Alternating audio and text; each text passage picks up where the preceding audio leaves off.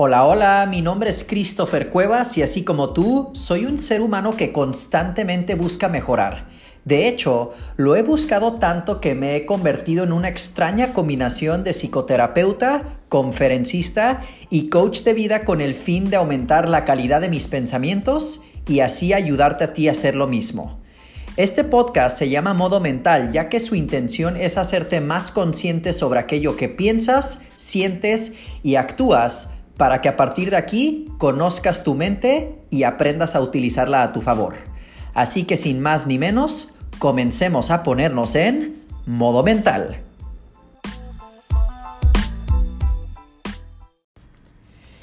Kiobo, Kiobo. Buenas, buenas, buenas. Espero que te encuentres súper chido. Ya sabes que yo soy tu terapeuta de cabecera, Christopher Cuevas. Este, por si apenas te estás sintonizando con modo mental, con este podcast, con los episodios que tengo, pues básicamente yo, antes que ser psicoterapeuta, soy un ser humano, así como tú, que siempre está buscando mejorar, pero ya como psicólogo a lo que me dedico realmente es a ayudarle a las personas a que puedan comprender sus emociones para que así puedan explotar su potencial en la búsqueda hacia la paz y la felicidad. Si a mí me preguntaran realmente, neta, neta, qué es a lo que intentas dedicarte o hacer con todas las personas que vienen a trabajar contigo en tu consultorio, mi respuesta siempre es, pues yo los ayudo a realmente ser felices. Y la felicidad para mí va más de la mano de la paz mental, de que no tengas tanto ruido en tu cabeza, de que tengas bienestar, de que tengas tranquilidad y calma, más allá de diversión y que a veces creo yo la felicidad puede tener estas connotaciones, ¿no? De que yo soy feliz solamente cuando sonrío y me río y me la paso chido y divertido o sea, eso está muy bien, pero para mí va más de la mano de esto que te comento, de la tranquilidad y de la calma. Entonces, cuando me preguntan a qué te dedicas, básicamente es a eso. Y si este podcast pues también va alineado hacia esto mismo, pues qué mejor, por eso es que lo hago. Entonces, bien, sin más ni menos, ¿qué vamos a hablar el día de hoy? Verdades sobre el sanar que son difíciles de escuchar. Ay, joder, la chingada.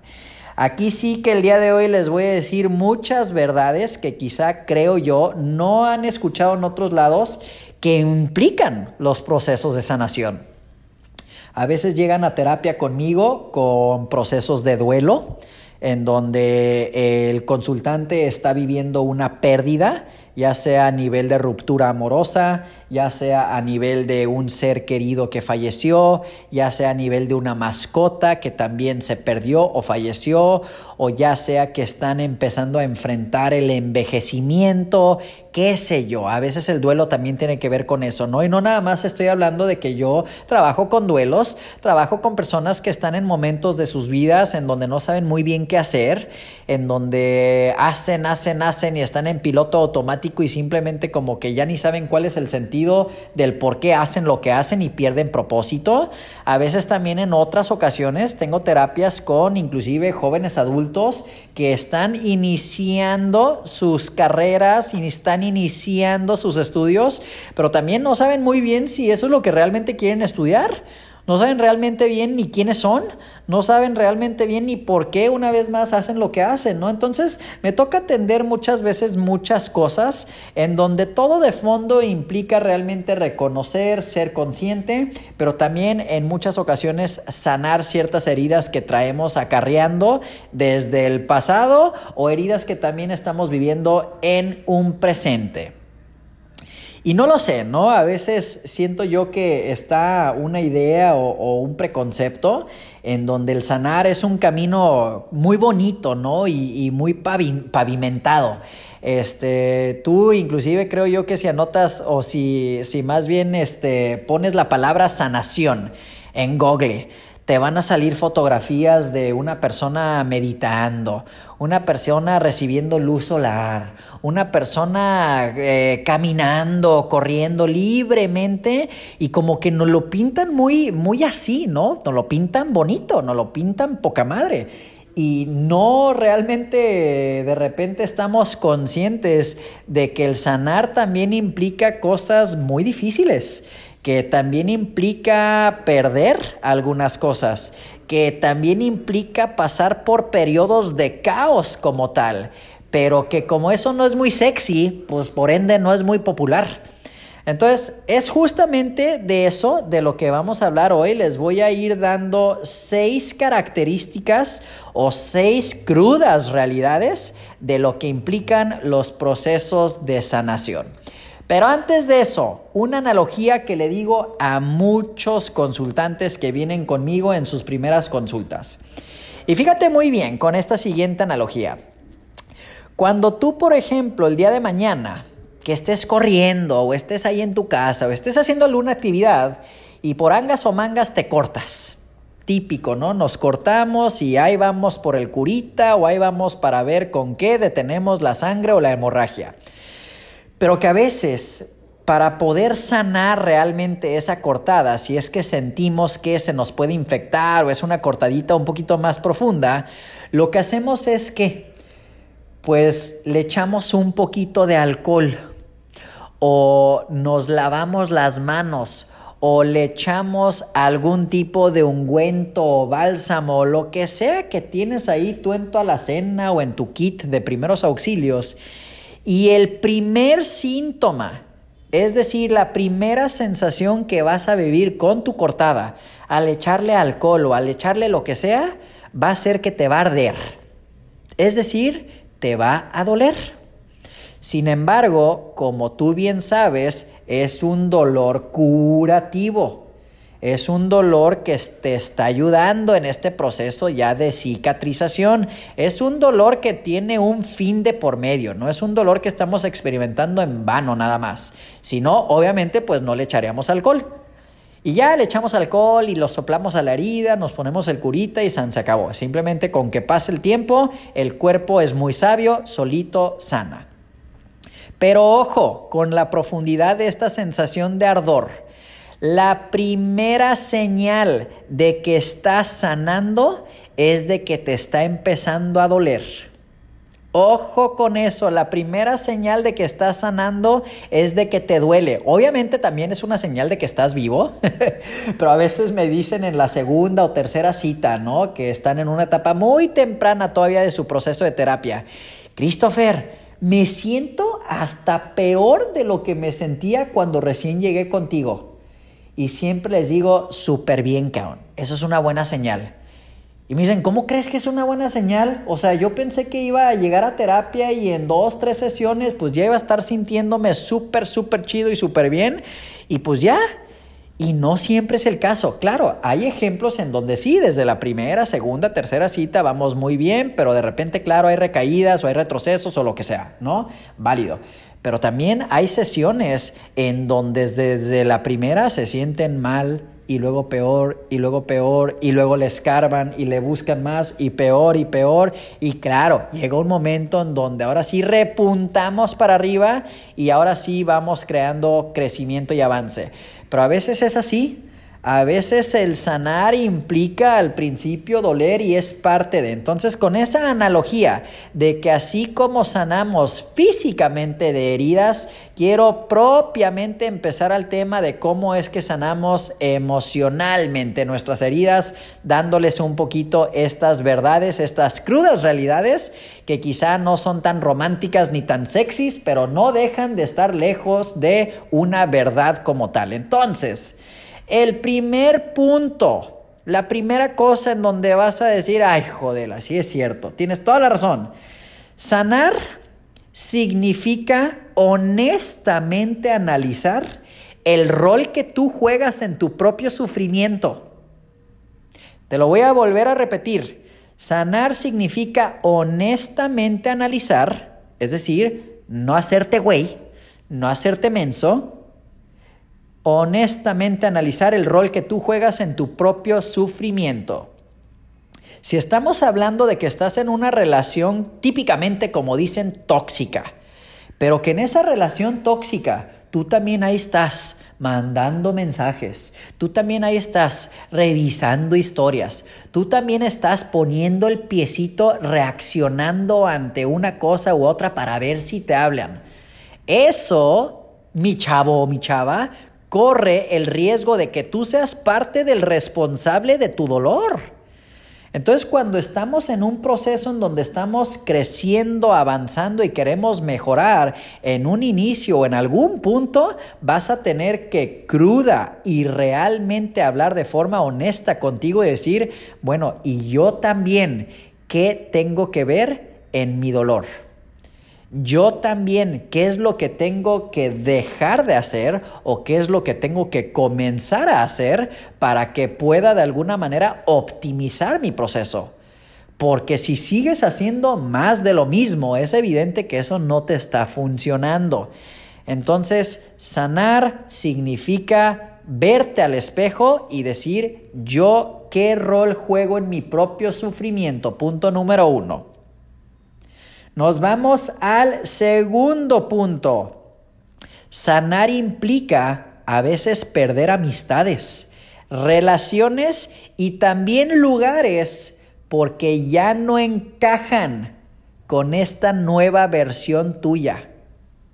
Sí, es correcto. Sanar a veces va de la mano de perder relaciones y perder ciertas amistades y perder también ciertos contextos.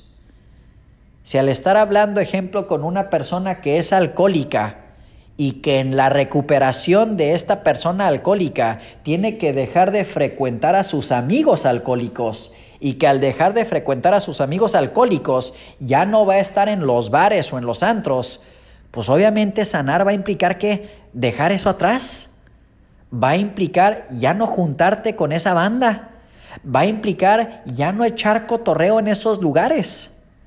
Y digo, ahorita me fui con un ejemplo quizá muy drástico de un vicio, pero si nos vamos a algo un poquito más leve o más de la mano de algo que creo yo tú puedes estar viviendo, si de repente dices, ay, pero es que entonces voy a dejar de tener que llevarme con él o con ella, o ya no me voy a poder llevar también con él o con ella, o voy a tener que marcar mi distancia, o ya voy a tener que cambiar de gimnasio, caón, o me voy a tener que ir a otro box, o voy a tener que quizá cambiar de chamba, te voy a decir, pues quizás sí.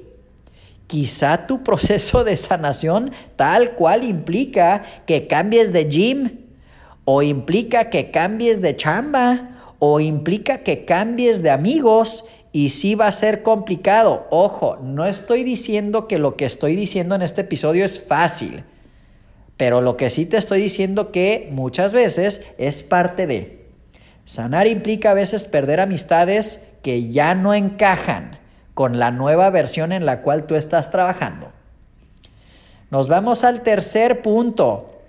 Sanar implica que ignores las, las, opiniones de otros para conectar con la voz que más importa, que es la voz propiamente tuya. Muchas veces las personas cuando están en procesos de crecimiento o en procesos de cambio, va a ser el típico de, oye, pues tú ya no eres igual, tú antes eras así y ahorita eres asá. Ojo, te voy a decir, qué bueno que te están diciendo eso. Puede que sea una señal de que realmente estás mejorando o de que realmente estás teniendo el cambio que tú quieres tener, o de que realmente ya estás dejando ciertas cosas atrás, o estás queriendo involucrarte en cosas nuevas. Pero en tus procesos que tú tienes muy consciente y que estás trabajando, ya sea en terapia o en algún curso, con algún mentor o leyendo algún libro, van a haber personas que van a opinar y es importante que aprendas a, a ignorar esas opiniones porque de otra manera, si dices, si es cierto, ¿verdad? Yo era antes de otra manera. Ahí vamos de regreso queriendo regresar a quien eras. Pero regresar a quien eras o mantenerte muy apegado a esa persona no te va a permitir en convertirte en esta nueva versión tuya. O si empieza a decir, si es cierto, ¿verdad? Yo antes tenía esto y lo perdí. Y es como decir, a ver, pero nunca te has preguntado si lo perdiste con una intención positiva. Porque siempre lo vemos como, sí es cierto, yo antes era así, no, tengo que volver a ser así. En vez de, antes era así, pero antes al ser así tenía estos pedos y ya no los tengo. Ah, ok, qué diferencia, ¿verdad? Entonces, ojo con que sanar a veces va a implicar que no consideres ni tomes tan en cuenta los puntos de vista de otras personas. El cuarto punto, sanar te va a traer problemas con tu entorno porque también no están acostumbrados a esta nueva versión tuya. Va de la misma mano de lo que ahorita comentaba. Te va a traer broncas en tu entorno en donde tú ya no sientes quizá que encajas de la misma manera, en donde tú quizá ya no sientes que hablas de los mismos temas, en donde tú inclusive tu placer y diversión ya ni proviene de lo mismo que antes te lo daba. Entonces esto ya te causa un tanto de temas o inconformidades o diferencias con tus contextos actuales que quizá vienen siendo los mismos y es a partir de ahí en donde podemos decir, pues sí, es que ya estás siendo más consciente. Volviendo a el punto del alcohólico. El alcohólico en recuperación y que de repente va al bar y que sin tomar, pues ya no le causa diversión, eso es normal y es una buena señal. Pero no por eso va a ser, pues entonces voy a recaer y voy a tomar, porque ya tomando es en donde yo puedo en mi entorno pasármela bien. No, la persona simplemente va a decir, ya, estos entornos no me vienen bien, me causan problemas, ya no me la paso tan chido como antes. Tengo que empezar a pensar en cuáles van a ser mis nuevos entornos.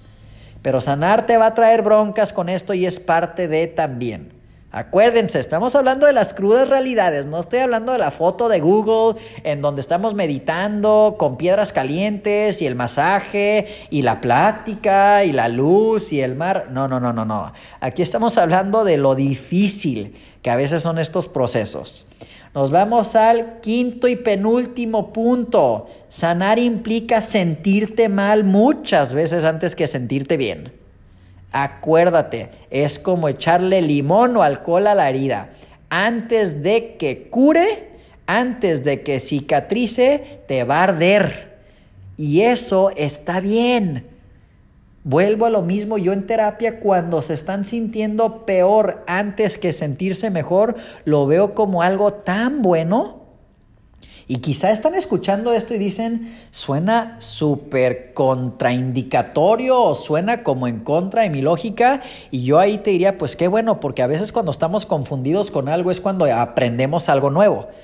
Pero antes de que tú puedas estar bien, antes de que tú puedas sanar con algo, tienes que aterrizar en lo malo que te está pasando. Entonces, parte de tu sanación es, sí, te vas a sentir muchas veces peor, te vas a sentir muy mal, te vas a enfrentar con realidades muy fuertes, personales, y que eso es parte de tu proceso también. Obvio y ojo, cabe recalcar, no todo tu proceso va a ser así, por supuesto que no, pero si hay partes de tu proceso en donde vienes de un momento en donde dices, ay Dios, estoy tocando otra vez fondo, a veces el sanar implica eso. Y nos vamos al sexto y último punto de lo que implica el sanar, es este de no existe una forma correcta tampoco de sanar. Todo mundo lo hace a su propia manera, en sus propios tiempos. Entonces yo también venir a decirte se sana de esta manera, pues no, no hay una fórmula exacta cómo hacerlo. Cada quien tiene sus estilos, cada quien una vez más tiene sus tiempos, cada quien tiene sus maneras. En las mismas terapias que yo doy día con día con tantas personalidades diferentes a las cuales me enfrento, me doy cuenta que cada quien tiene su propio estilo, su propia forma de pensar, sus propias realidades, vienen de contextos diferentes, antecedentes diferentes, patrones diferentes. Entonces yo poder tener un método como tal que aplique a todos, pues no. Claro, tengo mis parámetros, tengo mis conceptos que sí aplican al común denominador, pero ya lujo de detalle cómo se va haciendo el proceso de sanación como tal, pues eso sí va variando. Entonces no hay una manera correcta de sanar. Lo que sí es que efectivamente todos tenemos algo que sanar hasta me incluyo. Yo también tengo algo que sanar y en eso estamos. De eso se trata la vida y de eso también se trata ser un ser humano. Entonces, Aquí les voy a ir repitiendo brevemente a manera resumida estas realidades ocultas o realidades duras, entre comillas, que implican los procesos de crecimiento y de sanación. Número uno, sanar significa honestamente analizar el rol que tú juegas en tu sufrimiento. Número dos, sanar también a veces implica perder relaciones y amistades. Número tres, sanar implica que ignores las opiniones de otros para conectar contigo mismo, por más que esas opiniones sean de seres queridos. Número cuatro, sanar te va a traer problemas con tus entornos porque muchas personas no van a estar acostumbrados a esta nueva versión en la cual tú estás trabajando. Número 5, sanar a veces implica sentirte mal antes que sentirte bien. Y número 6 y por último, no existe una manera correcta como tal de sanar. Cada quien tiene su forma, su estilo y su tiempo. Ahora, ahorita antes de terminar, han de estar quizá pensando, o espero que no estés ahorita en la idea de, ay, hijo de la chingada, suena bien intenso, Cris. Así como me presentaste y explicaste el proceso de sanación, pues como que no me está gustando, como que no me late. Es más, yo no sé ni si valga la pena. Yo prefiero mantenerme como estoy, a gusto, concha, fluyendo en la vida, navegando el barco.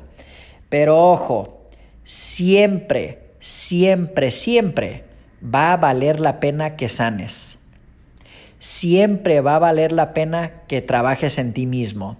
Siempre va a valer la pena que te vayas de un lugar en donde no eres tú o simplemente no estás bien. Entonces, si te estás cuestionando, ¿realmente vale la pena de repente sentirme peor? ¿Realmente vale la pena soltar estas amistades? ¿Realmente vale la pena que me tenga que enfrentar ante ignorar opiniones de los demás, incluidas quizá las de mi familia? Yo te voy a decir, a huevo que sí. Por supuesto que va a valer la pena, porque del otro lado de hacer todo esto que estamos hablando el día de hoy, ¿qué crees que vas a encontrar? Vas a encontrarte a ti mismo. Vas a encontrar paz, vas a encontrar felicidad, vas a encontrar bienestar, vas a encontrarte ahora sí con esa foto de Google en donde ya llegamos a ahora sí el sol resplandor, al mar, a la meditación, vamos a llegar a eso. Pero para llegar a eso, sí tenemos que a veces pasar por estos baches, tenemos que pasar un poquito por este caos, tenemos que antes de encontrarnos sentirnos perdidos, tenemos que.